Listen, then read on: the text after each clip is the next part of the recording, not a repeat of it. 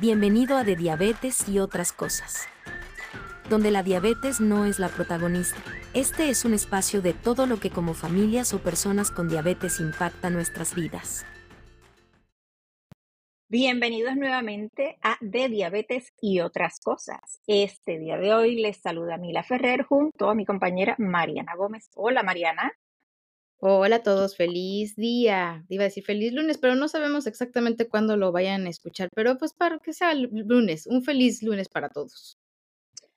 Bueno, y sí, Mariana dijo es lunes, estamos comenzando una semana y este podcast viene eh, con un tema bien interesante y con una noticia que de verdad que nos emociona muchísimo porque tenemos un anuncio al final del podcast.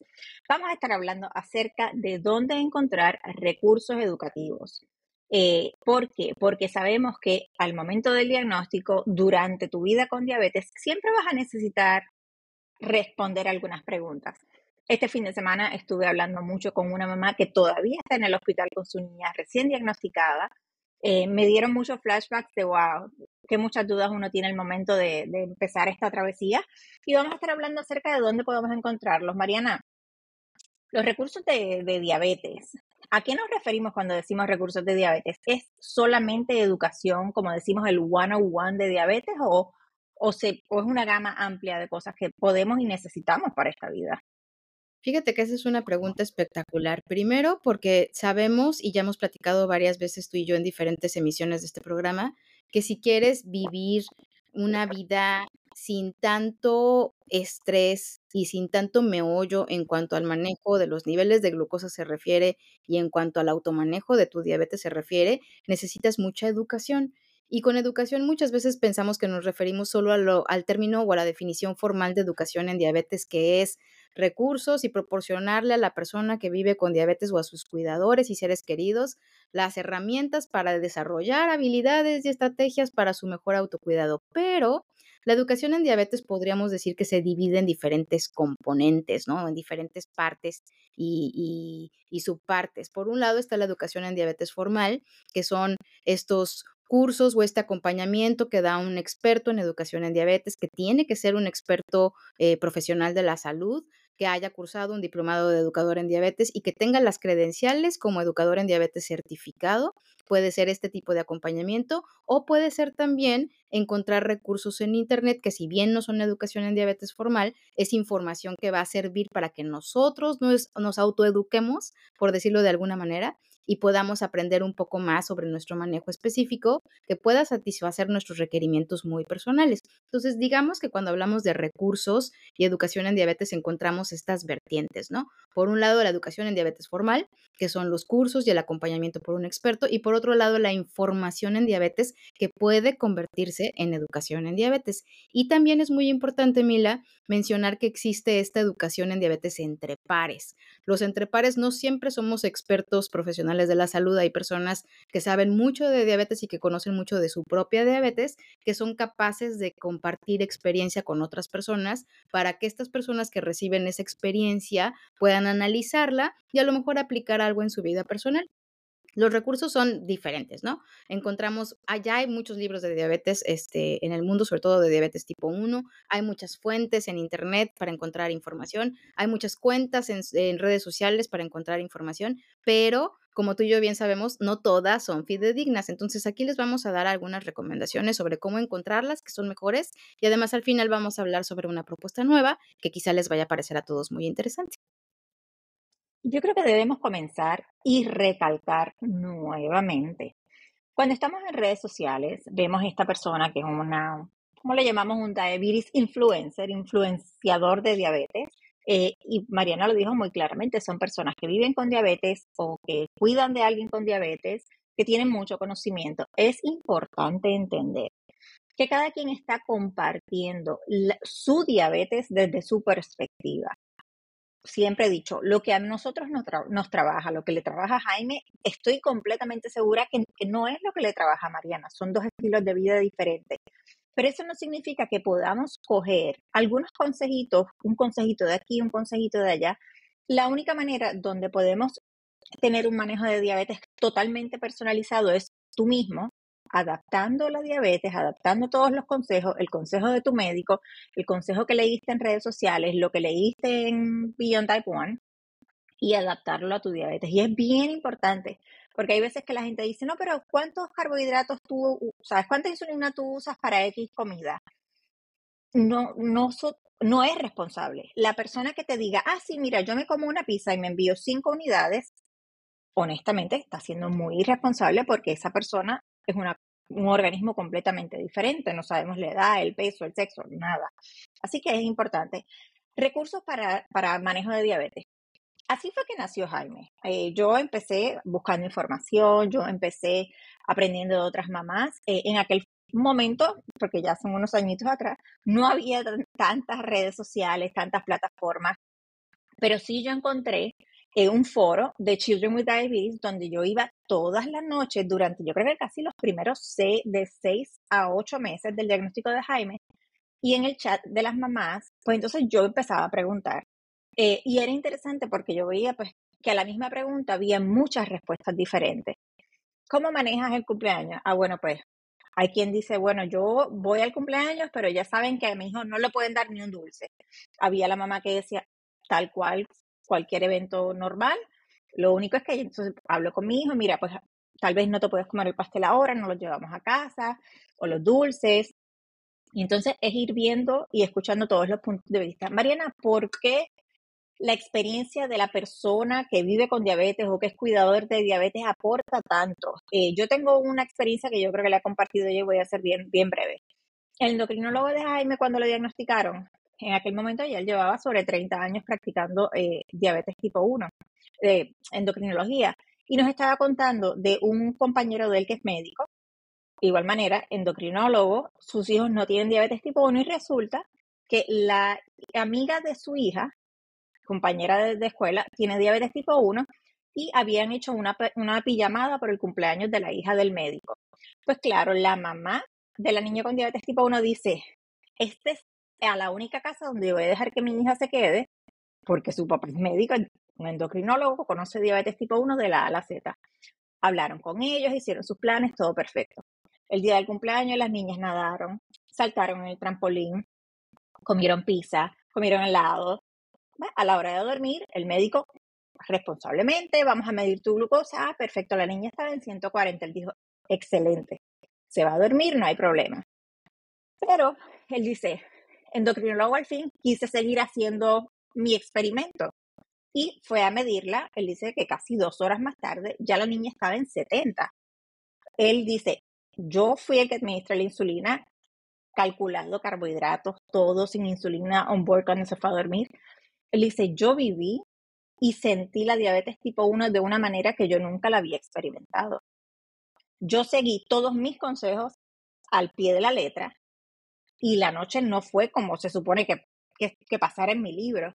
Y él dice, ahí fue que yo entendí lo que es el real manejo de diabetes tipo 1. Y con nuestro endocrinólogo nos pasó, porque nos hicimos muy amigos, él iba mucho a nuestra casa, compartíamos mucho y él dice, a mí me ha abierto tanto y tanto los ojos ver cómo es el manejo en la casa porque yo lo manejo en la oficina, en papel y en una computadora. Pero es muy importante lo que se vive. Esa experiencia, Mariana, nosotros que hemos aprendido tanto, ¿qué te ha ayudado a ti? Yo sé que tu vida cambió mucho cuando empezaste a interactuar con otras personas, pero ¿por qué es importante atrevernos a salir de nuestra burbuja?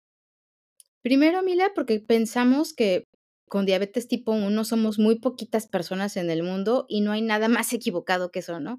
De repente llega un momento en el que estamos tan abrumados por el diagnóstico, el, propio o por el, de, el diagnóstico de nuestros hijos, que decimos, bueno, es que soy la única persona en el mundo o te sientes como que eres la única persona en el mundo que está atravesando por algo tan complicadísimo. Y lo cierto es que no es así ya hay alguien que atravesó por eso mismo que tú estás atravesando y que al contrario va todavía como meses, años o décadas incluso más adelante y tiene más experiencia para compartir.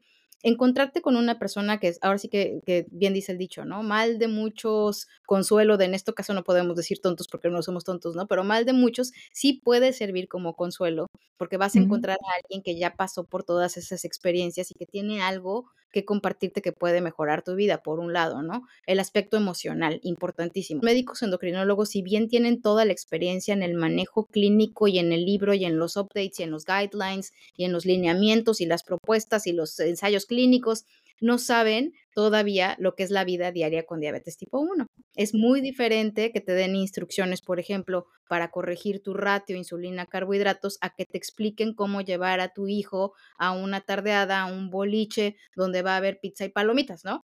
Entonces, en realidad la experiencia de vida, la, la lived experience le llaman ahora, es importantísima también a la hora de trabajar con personas que viven con diabetes. Entonces, creo que conocer a otras personas te va a dar esa perspectiva mundana del humano promedio, ¿no? qué va a pasar si vamos a la escuela, cómo manejamos el tema de las escuelas. Hace poco eh, realizamos una entrevista para uno de los programas de un nuevo programa en la organización donde trabajamos y una de las entrevistas justamente mencionaba que aunque ella ya se sentía que tenía suficiente información sobre diabetes tipo 1, se dio cuenta que no tenía información, por ejemplo, sobre cómo proteger a su hija de discriminación en la escuela. ¿no? Y que esa información no se la pudo dar su equipo de profesionales del cuidado de la salud, porque claro, ellos pueden darle información sobre cómo medir glucosa, timing range, todas esas cosas, pero que esa información relacionada con el manejo de la escuela y como los derechos y actividades adicionales se las dio la misma comunidad. Entonces, creo que es importantísimo también que eh, lleves esa pregunta con tu equipo de profesionales al cuidado de la salud. Tú como profesional del cuidado de la salud o como endocrinólogo o como educadora en diabetes, ¿qué fuentes, qué foros en Internet me recomiendas visitar para que uno, yo esté seguro de que la información que me voy a encontrar ahí no me va a poner en ningún peligro? Por ejemplo, Children with Diabetes. No es información peligrosa, va a ser información que va a ser moderada, de donde puedo yo adquirir preguntas y donde a lo mejor puedo aprender algo también, ¿no? Entonces es muy importante que hagamos este tipo de cosas y que conozcamos que hay otras personas como nosotros que viven con esta condición. No, Marina, si tenemos una familia que acaba de ser diagnosticada, está en este momento de crisis existencial, de que esto no puede ser, tengo que buscar una solución, tiene que haber alguna alternativa. ¿Cómo podemos ayudar a que las personas puedan identificar lo que son esas fuentes fidedignas, como bien decimos, que es información que no va a poner en riesgo la vida de, tu hijo. Porque, oye, nosotras quisiéramos encontrar una, una varita mágica y poder salir del hospital y decir, no, no, no, no, es que no hace falta insulina, encontré esta pastilla, esta hierba, este té. Sabemos que desafortunadamente no existe, me encantaría que yo fuera la primera. Eh, pero ¿cómo podemos educar a estas personas que están comenzando e, este caminar para que no se dejen engañar con, oye, no necesitas insulina o utiliza este té. ¿Qué les podemos decir? Sabes que eso es bien difícil porque incluso nosotras mismas, ¿no? Que ya, ya de diabetes creemos que sabemos suficiente, ¿no? Digo, diario aprendemos algo, ¿no? Nunca, nunca acabaremos de saberlo absolutamente todo, pero sabemos ya bastante. Muchas veces, si tengo yo síntomas de cualquier otra cosa o si me diagnostican cualquier otra cosa, lo primero que voy a hacer, incluso yo que soy educadora en diabetes, va a ser buscar en Google. Error número uno. Yo llego directo a Google, pongo ahí mis síntomas y Google me va a decir probablemente un chorro de cosas terroríficas. Algunas quizás sí se acerquen a lo que realmente tengo y otras no. Pero es lo primero que voy a hacer. Entonces, lo ideal es que antes de salir de tu consulta, de tu primera consulta, tú seas capaz de preguntarle a tu equipo de profesionales de la salud, ¿dónde puedo encontrar información que me ayude en Internet? Recomiéndame tres fuentes, recomiéndame o tres blogs. No siempre van a tener la respuesta ¿eh? Eso cabe, cabe aclarar, no siempre te van a referir al lugar correcto, pero por ejemplo, un primer consejo puede ser, si hay organizaciones civiles avaladas y supervisadas y moderadas, que la información es revisada por un profesional de la salud antes de publicarse en tu idioma, visita primero esas fuentes. Por ejemplo, en español hay muchísimas organizaciones, pero por mencionarte algunas, la Federación Mexicana de Diabetes tiene una, un sitio web espectacular donde toda la información es revisada. Esa es una de las fuentes. La Asociación Mexicana de Diabetes, también si vives en México, ¿no? También tiene una biblioteca de recursos impactante. La Federación Internacional de Diabetes, que es tiene una región este, que trabaja en información en nuestro idioma, la región SACA. La Asociación para los Educadores en Diabetes o especialistas en el cuidado y atención de la diabetes tiene también materiales en español. Beyond 1 tiene también materiales en español, ¿no? Entonces, es importante primero acercarnos a esas fuentes Y por supuesto que si en tu equipo tienes un educador en diabetes, tu educador en diabetes podrá saber referirte a aquellas fuentes de consulta en Internet que sí puedas visitar. Ahora, no todos estos profesionales de la salud te van a sugerir visitar un foro, porque un foro o una comunidad o un grupo en las redes sociales, por poner un ejemplo en Facebook, pues vas a encontrar información que sí es muy fidedigna, que sí es confiable, pero también vas a encontrar información que no lo es tanto, ¿no? Entonces vas a tener que, llevar todas esas preguntas antes de tomar cualquier decisión en cuanto a manejo de diabetes se refiere, llevar esas preguntas a tu equipo y preguntarles primero a ellos antes de hacer cualquier cosa, ¿no? A lo mejor cosas tan sencillas como, bueno, yo vi en este foro que el té de moringa, que es una hoja que ahora está de moda en México, el té de moringa es fabuloso para bajar los niveles de glucosa en sangre, entonces yo doy por hecho que si va a bajar mis niveles de glucosa en sangre ya no tengo que aplicar mi insulina, ¿no? ¿no? Podría ser, antes de hacer eso, acercarme con mi equipo médico y decirles, oigan, vi en internet, vi en un foro que el té de moringa es muy recomendable y esperar a ver ellos qué nos sugieren que hagamos, ¿no? A lo mejor la respuesta va a ser tan fácil como, bueno, si quieres probarlo, pruébalo, no va a tener el efecto que tú esperas. Si quieres probarlo, pruébalo, pero no suspendas tu uso de insulina habitual, ¿no? Entonces hay que tener cuidado con esas recomendaciones. Pero mi, primera, mi primer consejo sería ese. Visita fuentes de consulta primero de las organizaciones civiles y las organizaciones civiles ya hicieron una revisión de todo lo que publicamos todos los demás, incluyéndonos a nosotros los blogueros, ¿no? Entonces ellos ya tienen un apartado de recursos. Nosotras, por ejemplo, Mila y yo que hemos trabajado en diferentes organizaciones civiles, tenemos una lista de recursos que podemos proporcionar y compartir con la comunidad, si son recursos en español, y de foros también. Hay un par de foros que vale la pena visitar también. Yo creo que es importante eh, siempre ser muy inteligente al momento de estar revisando. Oye, en la vida en general, esto no solamente aplica a diabetes. Todo lo que sea demasiado bueno para ser verdad, por lo general, no es así. Así que si te vienen a vender, a proponer estas pastillas, este té, esta hierba, que ya de buenas a primeras no necesitas insulina, no necesitas nada, estás curado, oye, bombillita prendida, no. Si fuera tan fácil, creo que mucha más gente lo, lo, estaría utilizando y fuera más popular. Así que yo creo que es cosa de también pues analizar. Sabemos que estamos pues en un momento muy vulnerable y desafortunadamente este tipo de, compañías o personas utilizan esos momentos vulnerables porque sabemos que pasa.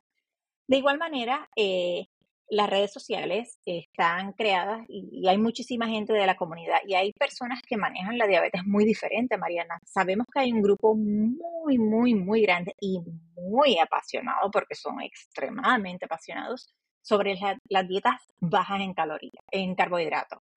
Eh, y esto es un tema que, para mí, eh, yo entiendo y veo el uso y pues le entiendo la lógica, pero tenemos que tomar en cuenta muchas cosas antes de decir, se acabaron los carbohidratos, aquí todo el mundo come 15 carbohidratos de, gramos de carbohidratos al día. Tenemos que platicar con nuestro equipo médico, tenemos que hablar con ellos, no podemos decidir así de buenas a primeras sí tiene muchos beneficios. Por ejemplo, yo siempre digo, Jaime trata de la noche no comer carbohidratos y comer mucha proteína porque pues se va a dormir y no queremos. Pero durante el día él come carbohidratos y necesita los carbohidratos porque él, quema mucha energía. Este tipo de grupos, Mariana, también hay manera de que podamos hacer un balance y que podamos coger tal vez hasta algunos consejos de ellos, pero no necesariamente quiere decir que vamos a mantenernos eh, súper estrictos en, el, en, conteo de carbohidratos comidas con bajos carbohidratos? Mira, creo que lo primero, cuando hablamos de alimentación y diabetes, las personas que tienen el conocimiento suficiente para dar consejo de alimentación y diabetes son sí o sí y nada más los nutriólogos. Son personas que fueron a la universidad más de cuatro años para estudiar cómo los alimentos tienen un efecto benéfico o no benéfico en tu estado de salud y pueden crear planes de alimentación justos y personalizados e individualizados para cada persona.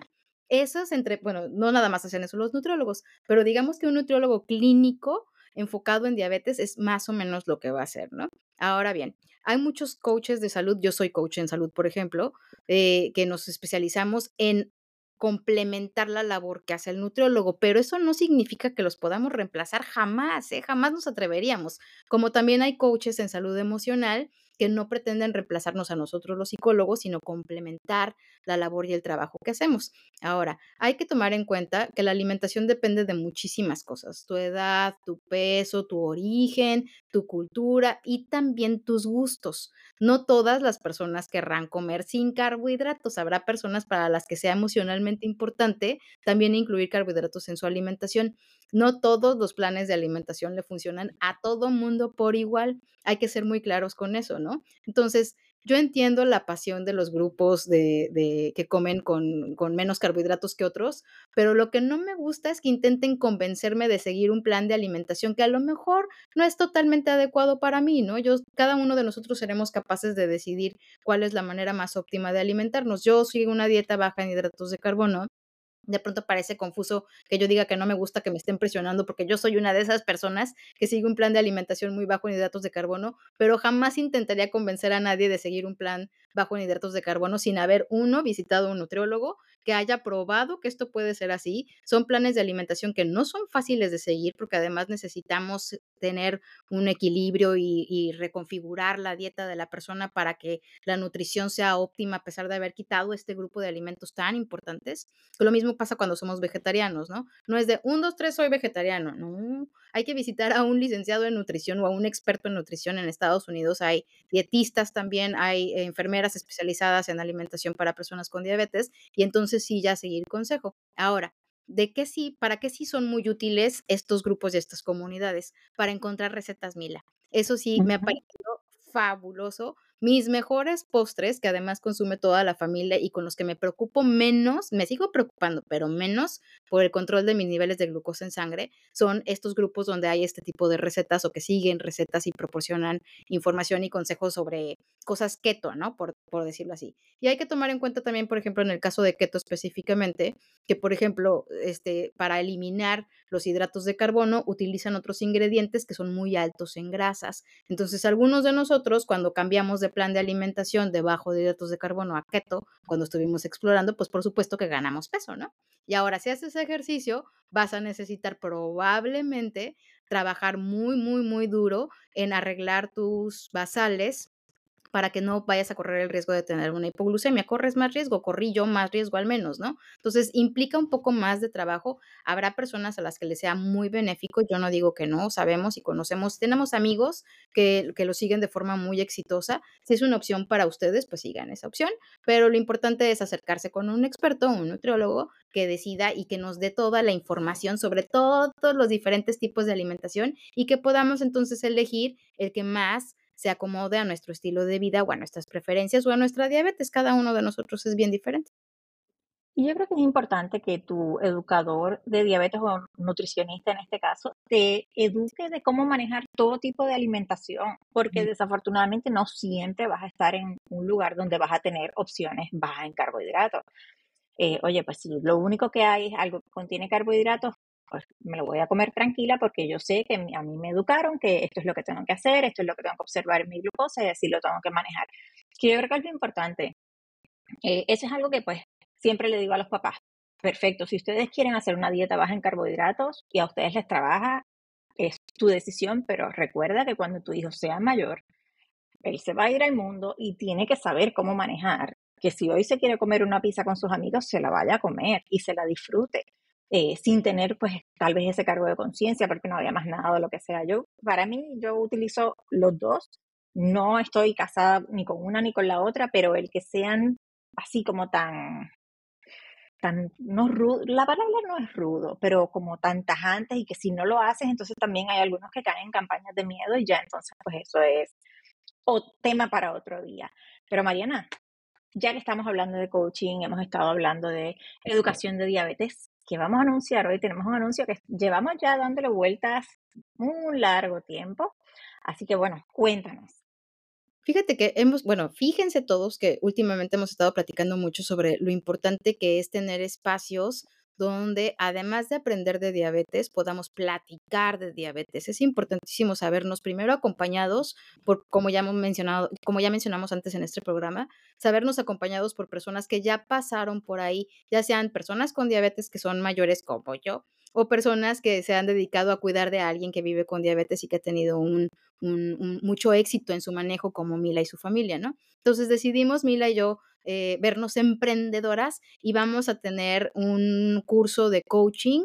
Este, yo soy psicóloga, Mila es experta eh, cuidadora de una persona que vive con diabetes tipo 1. Este, además escribe perfecto y tiene unos consejos espectaculares. Entonces vamos a unir fuerzas para dar unas sesiones de coaching para personas con diabetes tipo 1, para cuidadores de personas con diabetes tipo 1 preferentemente, donde vamos a abordar diferentes temas, pero entre ellos haciendo mucho énfasis en la salud emocional es un, algo que nos apasiona, algo que llevamos hablándolo hace tanto tiempo y dijimos, bueno, el momento es ya. ¿Por qué? Porque sabemos que hay muchas personas que eh, tienen dudas y la parte emocional, eh, pues yo creo que para mí es, vital. Eh, a mí me ayudó muchísimo desahogándome a través de la escritura, a Mariana también compartiendo, pues entonces vamos a abrir un espacio donde podamos hablar, donde podamos compartir qué hemos hecho, porque sabemos que es un, es un camino que a veces puede ser muy complicado, y puede ser muy frustrante. Y entonces queremos pues darle algunos trucos de cómo durante esos días donde tú dices,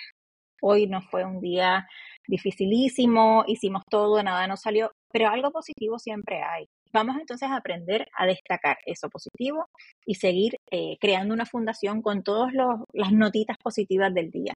Así que estén muy pendientes, eh, pronto vamos a estar anunciando eso. Por favor, envíenos un mensaje a través de Instagram, de Facebook, de email. Vamos a estar incluyendo nuestros emails eh, en la descripción del, episodio de hoy eh, para establecer una fecha y ya darle comienzo a todo esto porque sabemos que son muchas las personas y sabes que no importa que lleves una semana, dos días de diagnóstico o que lleves ya muchos años, son diferentes etapas. Y yo creo que entre Mariana y yo hemos cubierto muchas de ellas por ahora. Eh, desde que Jaime era muy pequeñito, Mariana, pues fue una, una persona con diabetes que creció con diabetes.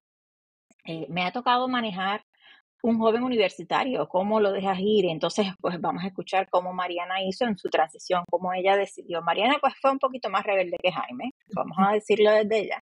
Pero tenemos de todos esos casos, así que lo que queremos es que compartamos experiencias y queremos empoderarlos a todos y cada uno de ustedes a que luego se atrevan a compartir sus experiencias, porque algo siempre vamos a aprender y a alguien siempre podemos ayudar. Así que estamos súper emocionadas eh, y estén muy al pendientes porque vamos a estar anunciando eso prontito. Y además ambas, ambas pensamos que, que la combinación de, o sea, que el hecho de que Mila sea mamá de un ahora adulto con diabetes tipo 1, atleta con diabetes tipo 1, que Mila sea, sea mamá y cuidadora experta y que yo sea una persona que ha vivido con diabetes tipo 1 por ya casi, pues no sé, un millón de años, este, esa combinación más las cosas que hemos aprendido a través de la comunidad y a través de, de, de, la educación en diabetes formal que hemos recibido, puede ser una combinación muy útil para muchas personas que van empezando o que quieran un repaso o que quieran simplemente expresar su sentimiento. Va a ser una especie también de grupo de ayuda mutua. Pensamos que desahogarnos siempre en un espacio seguro puede ser muy benéfico. Si hay alguien que sepa moderar estas sesiones, no siempre es fácil, pero ahí vamos a estar nosotros para, para ayudarles y va a haber actividades padrísimas, unas muy divertidas que ya están en proceso. Entonces los invitamos a todos a dejar sus datos si están interesados y ya para que les demos fecha de lanzamiento y en español, importantísimo, porque sabemos que hay muchísimos recursos y muchas cosas en, en, inglés, pero queremos hacer este espacio para la comunidad. Bueno, Mariana, ya felices, anunciamos, estamos súper emocionadas. Esperamos que nos envíen sus, eh, su comentario, la información, si quiero anotarme, me encanta la idea. Y ya les estaremos dando más eh, información en un futuro. Así que hoy nos despedimos. Eh, recuerda, busca comunidad, sé muy inteligente, escoge consejos que se adapten a tu vida, que se adapten a tu estilo de vida, pero siempre es importante la comunidad. Así que así fue que Mariana, y yo nos conocimos hace ya, uy, unos cuantos años y aquí seguimos. ya Mariana es parte de esta familia, tía de mis sobrinos, y eso es lo que queremos, que la diabetes, dentro de pues todo lo complejo que puede traer, también nos traiga gente muy especial que nos ayude y nos haga el caminito un poquito más fácil. Mariana, un abrazo, nos vemos en la próxima. Gracias, adiós todos. Te esperamos en el próximo episodio de De Diabetes y otras cosas. Recuerda suscribirte. Ayúdanos compartiendo los episodios.